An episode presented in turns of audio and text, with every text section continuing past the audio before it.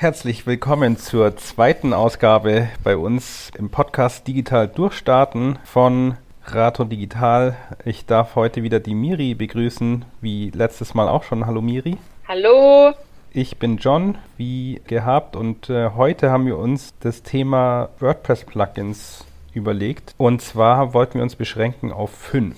Fünf essentielle Plugins. Wir haben es ganz bewusst nicht beste Plugins oder so genannt, weil es gibt ja wirklich unheimlich viele da draußen, wie Sand am Meer. Und dabei ist es ja auch so, dass wir ähm, versuchen, Plugins immer so einzusetzen, dass es sinnvoll ist. Das heißt, äh, wir wollen keine WordPress-Installationen haben, Websites haben, die überladen werden mit Plugins. Und es gibt ja im Netz unheimlich viele Listen mit teilweise 20, 30, 50 oder sogar mehr Plugins, die empfohlen werden. Und wir möchten es ja eher kurz und prägnant halten und äh, to the point, um euch möglichst viel Mehrwert zu bieten. Und genau, vielleicht starten wir mit äh, einem Plugin, das ich dir, Miri, auch schon vorgestellt habe, und zwar Yoast SEO. Meine Frage an dich, vielleicht einfach bevor es hier zum Monolog wird, was hast du bisher mit Yoast SEO schon so eingestellt? Wie bist du klargekommen mit diesem Plugin oder wie findest du das generell?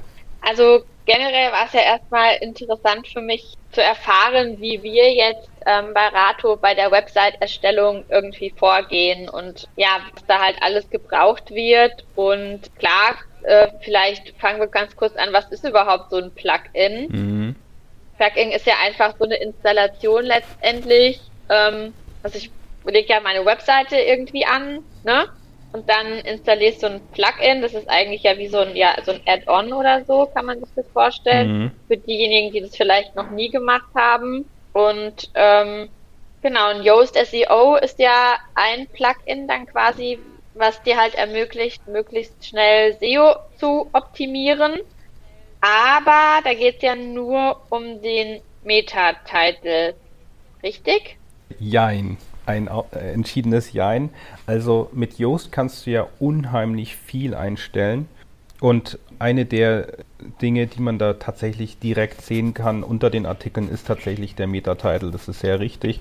Und in den meisten Fällen ist es auch so, dass der Meta-Title definiert wird mit Hilfe von Yoast SEO oder auch die Meta-Description. Und dann gibt es natürlich auch ähm, die Möglichkeit, zum Beispiel in, im erweiterten Modus die Seiten auf No-Index zu stellen. Das ist jetzt schon sehr SEO-lastig, sage ich mal. Ähm, was heißt es jetzt? Beispiel, ich habe eine Datenschutzerklärung oder auch ein Impressum und das möchte ich nicht unbedingt bei Google äh, indexieren lassen oder anders formuliert, ich möchte nicht, dass es bei Google gelistet wird, Warum? Weil zum Beispiel die Datenschutzerklärung meistens aus ähm, Textinhalten besteht, die auf 10.000 anderen Seiten so auch auftauchen. Und wenn man das jetzt bei Google reinlaufen lassen würde, dann würde man eigentlich ähm, indirekt so ein bisschen seiner Website schaden. Und das ist zum Beispiel eine Sache, die wir auch versuchen immer zu beherzigen, nicht nur bei unseren Websites, äh, sondern natürlich auch bei Kundenwebsites, dass eben nicht der Google-Index vollgemüllt wird, weil im Let letzten Endes ist es ja so, dass ähm, Google kein Interesse hat, äh, Unterseiten aufzunehmen in den Suchindex, die nur aus kopierten Inhalt bestehen. Und hier hilft zum Beispiel Yoast SEO. Es ist aber auch ähm, nicht das einzige SEO-Plugin. Wir haben ja unheimlich viele andere, vielleicht mit die bekanntesten sind All-in-One SEO oder auch Rank Math. Ähm, ich persönlich finde halt Yoast einfach am besten. Warum? A, wahrscheinlich, weil ich schon sehr, sehr lang damit arbeite. Und ähm, B, weil man zum Beispiel auch eine, eine Massenbearbeitung machen kann. Also angenommen, ich möchte jetzt 20 Meter Title bearbeiten auf einer ähm, Unterseite von Yoast, dann kann ich das da tun. Wahrscheinlich kann ich das bei, bei RankMath und bei All-in-One SEO auch machen, aber wie gesagt, das, die Wahl ist jetzt bei uns auf Yoast SEO gefallen. Ähm, viele äh, sind da auch anderer Meinung, aber das Schöne an unserem Podcast ist ja, dass wir unsere Meinung hier auch ein bisschen breit treten und vermitteln können und unsere Vorlieben. Vor allem unsere Tipps. genau. Die wertvollen Tipps. Ja, also ich habe auch noch andere äh, SEO-Plugins verwendet, zum Beispiel FV Simple SEO hieß das oder so. Also wenn man ganz basic arbeiten möchte, geht es damit auch. Ähm, vielleicht an der Stelle auch ganz wichtig, wenn ihr Yoast installiert, schaut unbedingt, ähm, dass die sogenannten Kategorie Tag und Autorenunterseiten auf No-Index gestellt werden. Wir werden das auch in unserem Blogartikel ein bisschen ähm, näher beleuchten, das Ganze vielleicht auch mit Screenshots, damit ihr gleich die richtigen Einstellungen habt, weil wenn ihr das nicht tut, dann kann es eben sein, dass viel zu viele Unterseiten äh, im Google-Index landen und wie gesagt, das kann eher tendenziell eurem, äh, eurer Suchmaschinenoptimierung schaden. War das jetzt eigentlich schon genug gesagt? Ich glaube auch zu dem Thema ja ähm, No Index, No Follow ja. etc. pp. kann man äh, eine ganze Folge, eine ganze eigene Folge machen. Da, da, hast du allerdings recht, ja. Also als ich das zum ersten Mal gehört habe, da habe ich auch gedacht, was soll das jetzt eigentlich? Meta-Robots, No Index, Index, keine Ahnung. Ähm, wenn man es einmal verstanden hat, dann ist es einfach, aber klar, so am Anfang ist es dann doch wie ein Buch mit sieben Siegeln. Also das ganze Thema SEO, Suchmaschinenoptimierung ist wirklich ähm, nicht ganz so einfach.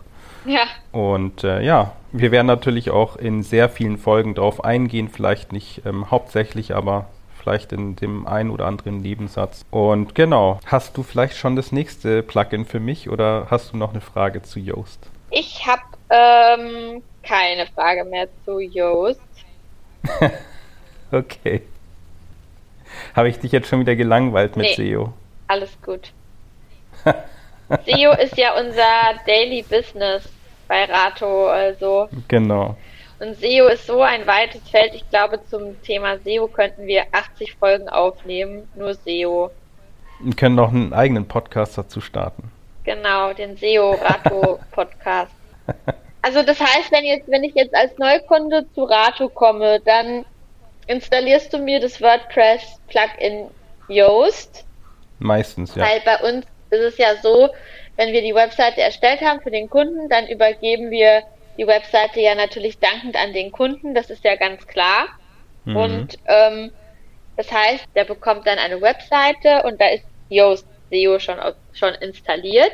Mhm. Und ein weiteres Plugin, was auch auf jeden Fall installiert werden muss, ist WordPress Rocket. Ja, WP Rocket meistens auch, sage ich mal. Ähm, warum? Weil das natürlich den Page Speed optimiert, die Website schneller macht. Man muss nicht unbedingt WP Rocket installieren. Man kann auch zum Beispiel ähm, Fastest Cache oder W3 Total Cache heißt das, glaube ich, ähm, ist auch ein funktionales äh, Plugin, was die Website schneller macht. Die funktionieren alle so ein bisschen anders. Und da muss man aber auch so ein bisschen aufpassen, weil das kann schon auch mal dazu führen, dass ähm, die Website abrauscht im Sinne von nicht mehr kompatibel ist mit anderen Plugins. Und wir haben eben mit der, vor allem mit der Premium-Version von WP Rocket sehr gute Erfahrungen gemacht. Ähm, nicht nur in dem Sinne, dass es sehr kompatibel ist, sondern dass halt auch wirklich die Ladegeschwindigkeit viel, viel schneller ist, als wenn du jetzt andere Sachen machst. Ähm, Stichwort G-SIP Compression, das ist jetzt auch schon wieder so ein Fachterminus, aber hm. das könnte man theoretisch auch komplett ohne Plugins machen, ne? wenn man weiß, wie man die HT-Access-File editiert, aber genau, mehr sage ich da jetzt schon gar nicht mehr. Im Prinzip gibt es, wie gesagt, sehr viele verschiedene Plugins, um eben den Page Speed zu verbessern, die Ladegeschwindigkeit zu verbessern wer da noch überhaupt nichts äh, ausprobiert hat, der kann da eben gerne mal damit starten und gucken, wie das, wie das so performt. Vielleicht auch an der Stelle noch der Hinweis an zwei, drei Tools, mit denen man seinen eigenen Page Speed ähm, messen kann überhaupt. Da gibt es einmal die Page, Page Speed Insights von Google selber. Und dann verwende ich zum Beispiel sehr gerne auch noch Pingdom.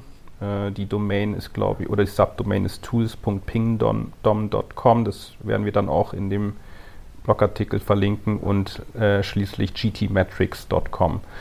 Und ich bin eigentlich immer ein Fan davon, mindestens ähm, mit Hilfe von drei verschiedenen Tools den Page Speed zu messen, um einigermaßen Objektivität zu haben, weil klar zeigt jetzt Google PageSpeed Insights äh, was anderes äh, vielleicht an als ähm, Pingdom oder so. Und je nachdem, von welchem Standort aus man eine Website testet, wird vielleicht eine unterschiedliche Performance angezeigt. Das vielleicht noch ergänzend dazu. Aber warum muss ich jetzt äh, ständig schauen, wie meine Page Speed ist? Musst du nicht ständig. Also es ist ja so, dass Google auch seit einigen Jahren misst, wie deine Website performt in Bezug auf Ladegeschwindigkeit. Und wenn das jetzt ewig lang dauert, also angenommen, du hast ein ähm, Smartphone und möchtest eine Website äh, ansurfen und es dauert halt fünf Sekunden, bis die Homepage lädt, dann ist es schlecht. Also es gibt ja Studien dazu zum Surferverhalten und die zeigen eindeutig, wenn jetzt zum Beispiel die Ladegeschwindigkeit deutlich schlechter ist als ein, zwei Sekunden, dann ist der User in der Regel weg. Ja? Der wartet dann nicht mehr. Und so wurde halt mit der Zeit ein Ranking-Faktor draus und mittlerweile, weil halt Mobile Internet äh, mittlerweile wichtiger ist als Desktop, ähm, weil die meisten Menschen über mobile äh, Endgeräte auf Websites kommen, ist eben dieses Thema Ladegeschwindigkeit zu einem der Top-Ranking-Faktoren bei Google geworden. Und natürlich auch aus Usability-Gründen einfach super wichtig. Und mhm. ja, ich sag mal so, du musst jetzt nicht immer gucken, dass du 90 von 100 Punkten mhm. hast. Das ist meistens gar nicht so einfach, dahin zu kommen. Also da, da müssen zum Beispiel auch unsere Programmierer äh, relativ viel tun, um das hinzubekommen, weil die Ladegeschwindigkeit, der Page Speed hängt von vielen verschiedenen Faktoren ab. Ja? Und ähm, einer davon ist eben die Website, wie sie gecodet ist, wie die ähm, wie der Server auch performt und wie zum Beispiel die Bilder hochgeladen worden sind. Das ist übrigens oftmals ein Faktor, ja, die Größe der Bilddateien. Wenn ich jetzt zum Beispiel ein Bild habe auf der, auf der Homepage mit 4000 mhm. mal 3000 Pixel Auflösung, dann ist es deutlich größer, als wenn ich das runterskaliere auf meinetwegen 1200 mal 800 Pixel und ich komprimiere es auch noch. Das heißt, allein durch die Bildbearbeitung kann ich schon massiv dafür sorgen, dass meine Website schneller wird in den meisten Fällen. Und das ist ja auch das, was wir meistens tun. Ja? Wenn wir zum Beispiel eine Website bauen, dann nehmen wir uns die Bilder her, skalieren es runter, ändern es vielleicht von JPEG auf WebP-Format und äh, laden es dann eben optimiert hoch, sodass auch die Ladegeschwindigkeit besser ist. Und wie oft, ähm, in welchem Intervall sollte ich jetzt diese Page Speed überprüfen? Also muss ich das irgendwie jede Woche machen oder eigentlich nur, wenn ich irgendwelche, also halt am Anfang ist ja klar, aber äh, muss ich dann ständig schauen, wie schnell die Seite mhm. ist oder langt es, wenn ich halt immer nur irgendwelche neuen Inhalte draufpacke? Mhm. Auch eine gute Frage. Also ähm, die meisten äh, Leute, die testen ja tatsächlich nur ihre Homepage, aber im Prinzip ist ja der Page Speed wichtig für jede Unterseite. Und die kann man zum Beispiel durch die Google Search Console tracken lassen. Also da wird dann auch, äh, wenn man da mal reinguckt, äh, angezeigt, welche Seite besser performt oder schlechter. Diese Ansicht kann man übrigens auch bei Google Analytics haben, wenn man es verknüpft hat. Ich sag mal so, ähm, wenn man jetzt subjektiv das Gefühl auch hat, dass die Seite vielleicht lahm ist, also eine bestimmte Unterseite auch, dann würde ich vielleicht hergehen und mal gucken, ähm, wie, was die Tools dazu sagen und dann vielleicht nachoptimieren. Und ähm, ein weiterer Punkt ist zum Beispiel, wenn ich in Google Analytics oder in ein anderes Web-Tracking-Tool schaue und, und gucke, wie ist zum Beispiel die Verweildauer meiner äh, auf meinen Unterseiten und auffällig ist vielleicht, dass auf ein, zwei, drei Unterseiten die Verweildauer schlecht ist oder die Bounce, sogenannte Bounce Rate sehr hoch, mhm. dann kann das zum Beispiel auch an der Ladegeschwindigkeit liegen einfach. Ah, also, ah, okay. Ähm, wir zum Beispiel versuchen schon regelmäßig solche Tests zu machen. Also ich sag mal so alle drei Monate, vielleicht einmal im Quartal, dass man halt so Stichproben okay. macht, äh, weil man weiß ja nie. Also wenn jetzt zum Beispiel ein Kunde äh, ein Team hat auch, ja, welches an der Website arbeitet und die laden da alle möglichen Contents und auch Bilder hoch und auf einmal ist die Performance nicht mehr so gut, dann muss man halt da mal reingucken. Und äh, ja, also da gibt es jetzt, ich würde jetzt nicht sagen, ähm, eine Regel oder so, dass man da jetzt jeden Tag reinguckt oder ja, ich würde es ich auch ähm, ja, stichprobenartig machen und eben versuchen, viele Tools einzusetzen, die einem ähm, Anhaltspunkte darüber geben können, wie das, äh, wie die Website, wie die Unterseiten so performen. Da gibt es neben neben Google Search Console und Google Analytics zum Beispiel auch noch ahrefs.com. Das ist ein SEO-Tool auch. Da kann man den sogenannten Health Score ermitteln. Also das ist übrigens auch ein sehr umfangreiches Tool. Das können wir auch gerne mal in einer eigenen ähm, Folge so ein bisschen besprechen, weil auch Ahrefs zum Beispiel eine kostenlose Version anbietet. Man muss nicht gleich diese Version für 100 oder auch 200 Dollar im Monat kaufen, sondern man kann ähnlich wie bei der Google Search Konsole einfach seine Website verifizieren und dann werden eben diese Daten auch erhoben und die können dann eben auch ermittelt werden, ja. Also ein kleiner SEO Insight Insider-Tipp äh, am Rande hier. Uhu. Jetzt wird's ganz verrückt. Genau.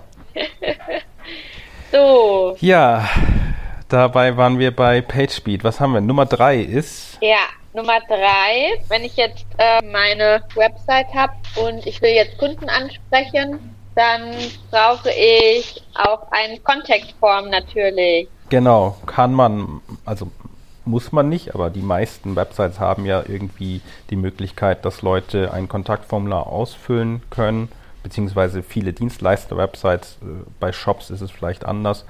Der Trend geht teilweise aber auch wieder weg davon. Warum? Weil die oftmals zugespammt werden. Äh, hier hilft aber dann zum Beispiel ein Recapture oder eine andere Spam Protection und um überhaupt ein Contact-Form, ein, ein Kontaktformular auf die Website zu bekommen bei WordPress, ist eben Contact Form 7 eigentlich die meistgenutzte Möglichkeit. Also es gibt sicherlich noch ein, zwei andere, aber ich glaube, dass Contact Form 7 somit das bekannteste Plugin ist, um diese, äh, diese Kontaktformular zu haben auf der Website. Manchmal ist es übrigens so, dass, äh, dass es nicht sofort funktioniert. Das äh, liegt dann vielleicht auch an den Servereinstellungen, weil zum Beispiel die E-Mails nicht verschickt werden können oder ankommen. Da ist dann zum Beispiel ein weiteres Plugin hilfreich. Das nennt sich SMTP Easy Mail, wenn ich das richtig im Kopf habe. Kann es aber nachher nochmal nachgucken und dann entsprechend auch nochmal in dem Blogartikel beschreiben. Wir hatten übrigens den Fall heute erst. Ne? Also du kennst ja eine der Websites, an der wir gerade arbeiten. Und da ist es genauso, dass der Server eben nicht so einfach ähm, kompatibel ist, sondern der erfordert halt über SMTP EasyMail nochmal so eine Verifizierung oder sowas. Und dann erst läuft äh, dieses Kontaktformular. Übrigens immer äh, testen, das ist ganz wichtig. Wenn ihr ein Kontaktformular installiert habt, dann bitte, bitte testet auch, ob diese E-Mails bei euch ankommen, weil es gibt nichts Schlimmeres, als wenn ihr eine neue Website habt und ein Kontaktformular habt und das ist aber falsch eingestellt und ihr wundert euch, warum ihr ein halbes Jahr keine Anfragen bekommt. Also hatten wir alles schon. Ähm, genau, also wir sagen dann auch immer natürlich, testet das auch nochmal gerade bei Updates. Also das ist zum Beispiel auch noch hin und wieder der Fall, dass nach einem Update die Sachen nicht mehr kompatibel sind. Also da muss man schon regelmäßig gucken, ähm, ob das alles noch passt und ob da wirklich diese Anfragen ankommen. Okay. Ja, das war jetzt relativ kurz zum Thema Contact Form. Ähm, was haben wir denn noch? Wir haben ja noch zwei, ne? Genau. Das andere nennt sich Redirection.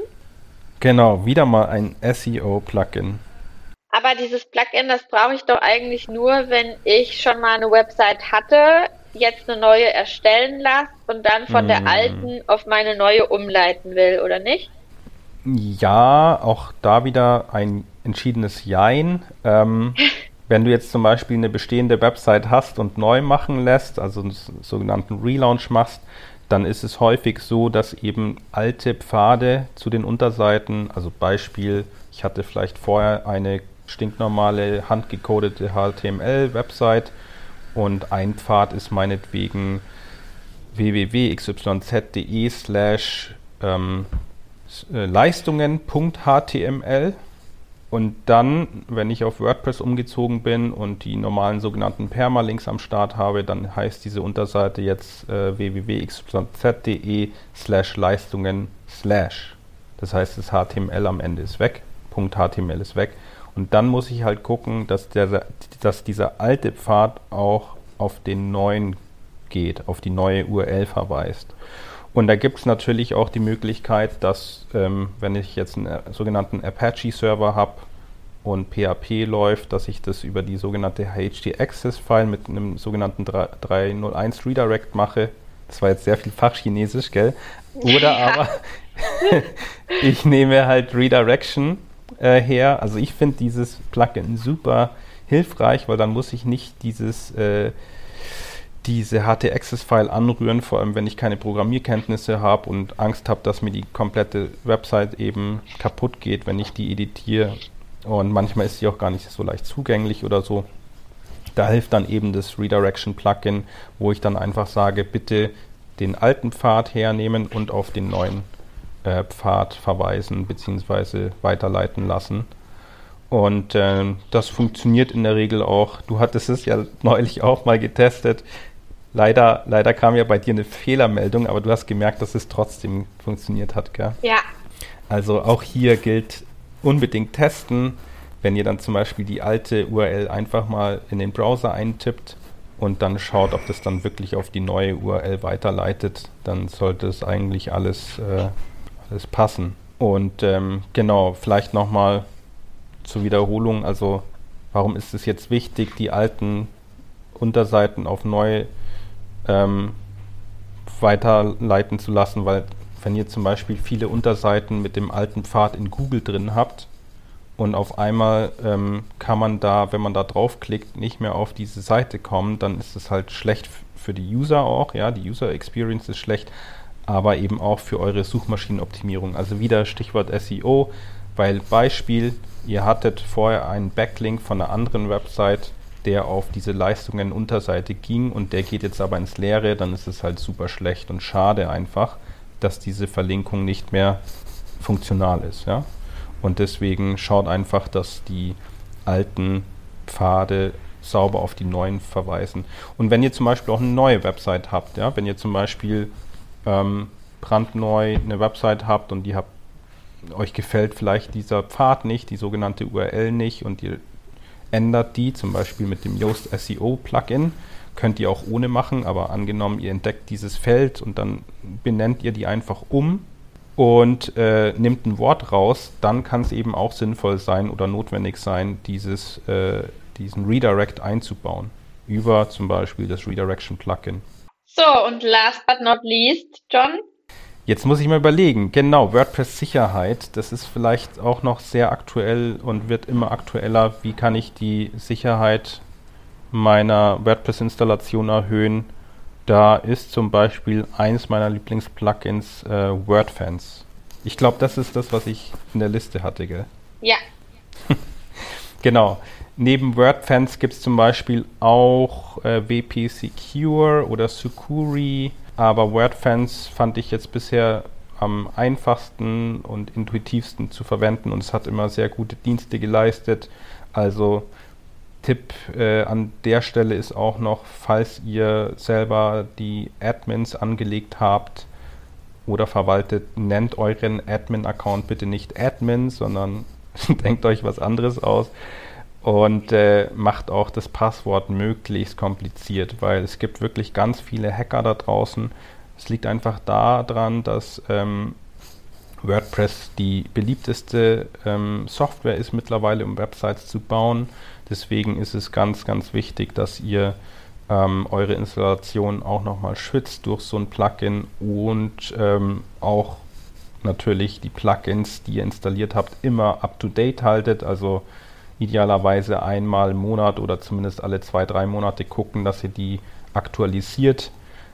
Ähm, idealerweise auch, nachdem ihr ein Backup gezogen habt oder sichergestellt habt, dass es ein Backup gibt auf eurem Server, weil ähm, ja, hin und wieder ist es halt einfach mal so, dass wenn ihr ein Plugin längere Zeit nicht aktualisiert habt, dass es da ähm, für Hacker dann ein Einfallstor gibt und äh, das ist dann eben schade, wenn man, wenn man eines Morgens aufwacht und die Website ist gehackt und zeigt vielleicht Bilder, die man da nicht haben möchte oder wird auf irgendwelche spammy Websites weiterverwiesen. Genau, das wären eigentlich so in aller Kürze meine fünf äh, essentiellen Plugins. Es gibt natürlich noch ganz, ganz viele andere, aber das sind so fünf Plugins, die ich in der Regel schon auch fast immer installieren würde. Äh, in Variationen auch mit anderen, je nachdem, was die Website halt braucht. Gell? Das ja. ist ja auch immer verschieden. Aber das wäre jetzt, das wäre jetzt so meine Auswahl. Und ähm, ja, falls du noch irgendwelche Fragen hast, Miri, gehe ich gern noch drauf ein. Ist dir das schon mal passiert, dass eine Webseite gehackt wurde? Ich kann gar nicht, äh, gar nicht mehr abschätzen, wie viele Websites schon gehackt wurden, weil ähm, also ich habe ja schon an, glaube über 2000 Websites gearbeitet über die letzten 14 Jahre mittlerweile. Und äh, manchmal gab es auch so Phasen, ja, da wurden dann gleich auf einmal ganz viele Websites gehackt. Ähm, auch übrigens natürlich von, von Kunden, die die Website nicht bei uns ge gebaut haben äh, oder haben machen lassen, sondern wir haben nur als SEO-Dienstleister dran gearbeitet oder als äh, Performance-Marketing-Dienstleister oder so und dann wird die Website halt gehackt und ich sag mal, 5 bis 10 Prozent aller Websites werden irgendwann auf jeden Fall mal gehackt. Ja? Also wahrscheinlich ist die, ist die Ziffer noch viel höher. Wow. Und äh, es ist es ist in Anführungsstrichen auch normal. Also es ist eine, eine Industry, ja, muss man leider so sagen. Es gibt viele Menschen, die sich darauf spezialisiert haben. Da ist auch sehr viel Geld im mhm. Spiel. Und wir wissen ja auch, ja, da sind ganze Regierungen am Werk, um anderen Regierungen zu schaden, um die lahmzulegen, um Firmen auch, äh, vielleicht Konkurrenzfirmen lahmzulegen und so weiter. Also wenn sich Leute halt, äh, ich sag jetzt mal, in Regierungsinstitutionen mhm. einhacken können, dann ist so eine kleine äh, Website von einem Einzelunternehmer ein leichtes Spiel, muss man sagen, ja. Also da gibt es wirklich, wenn man es drauf anlegt, ähm, mhm. schon sehr viele Möglichkeiten, um sich Zugang zu verschaffen, illegalerweise. Ja, das ist ja kriminell, muss man sagen. Aber es ist ja meistens so, dass es automatisiert passiert. Ja, das sind dann irgendwelche Programme, die Anfragen machen, automatisiert und dann, wenn man halt ähm, unlucky ist, ja, unglücklich ist, dann wird halt die eigene Website auf dem, auf dem Wege gehackt. Es ist eher selten so, aus meiner Erfahrung jedenfalls, dass sich da jemand hinhockt und dann wirklich aktiv versucht, die Website zu hacken irgendwie, sondern das sind irgendwelche Programme, die dann äh, ganz viele Anfragen machen, um sich eben Zugriff, Zugang zu verschaffen. Aber ja, also ich glaube so, dass ich schon so mindestens an, an äh, 100 Websites oder so gearbeitet habe, äh, die, die gehackt waren. Krass. Ja, also es ist wirklich nichts Außergewöhnliches und wir haben aber dann auch in unserem Team immer die Möglichkeit, relativ schnell den ähm, Übeltäter ausfindig zu machen. Also wir können das dann relativ schnell lokalisieren und dann auch relativ schnell wieder ähm, ja, die Website auf Vordermann bringen. Und wie gesagt, es ist jetzt kein Weltuntergang, wenn mal eine, eine Website gehackt wird. Ähm, wie gesagt, es passiert Wichtig ist nur, dass man dann schnell reagiert und, äh, und nicht irgendwie, wie wir es übrigens auch schon ähm, teilweise erfahren mussten, äh, dass man da tagelang wartet auf den Support. Also ich möchte jetzt hier keinen Namen nennen, aber es gibt teilweise sehr große Hoster hier in Deutschland, die dann ähm, gar nicht äh, verfügbar sind, also über Service-Telefonate oder so und da kann es dann schon mal sein, dass man zehn Tage lang in der Telefonschleife Wahnsinn. landet, bis da irgendwas passiert. Ne? Und äh, also das, das ist dann schon teilweise sehr schädigend für die Unternehmen. Also auch wieder aus SEO-Sicht, äh, wenn eine Website jetzt mal zwei, drei Wochen lahmlegt, weil sie gehackt wurde, das ist nicht so gut. Ja? Also da sollte man schon gucken, dass sie relativ schnell wieder aktiv ist und dass, dass man diese sogenannte Malware, also die Schadsoftware, entfernt und äh, dass das dann wieder alles läuft. Ja? Genau, aber wie gesagt, wenn man dann ein Plugin hat, was äh, die Sicherheit erhöht, dann kann man eben die Wahrscheinlichkeit eines Hacks deutlich reduzieren. Sehr gut. Oder man lässt eine Website bei Rato digital bauen und hat dann die Full-Service-Agentur im Rücken, die sich sofort um Malware kümmert. Liebe Kunden. Ja, also ich muss aber da auch dazu sagen, es ist nicht immer sofort notwendig, ja, dass man sowas installiert. Also es gibt auch andere Möglichkeiten, die Website zu sichern.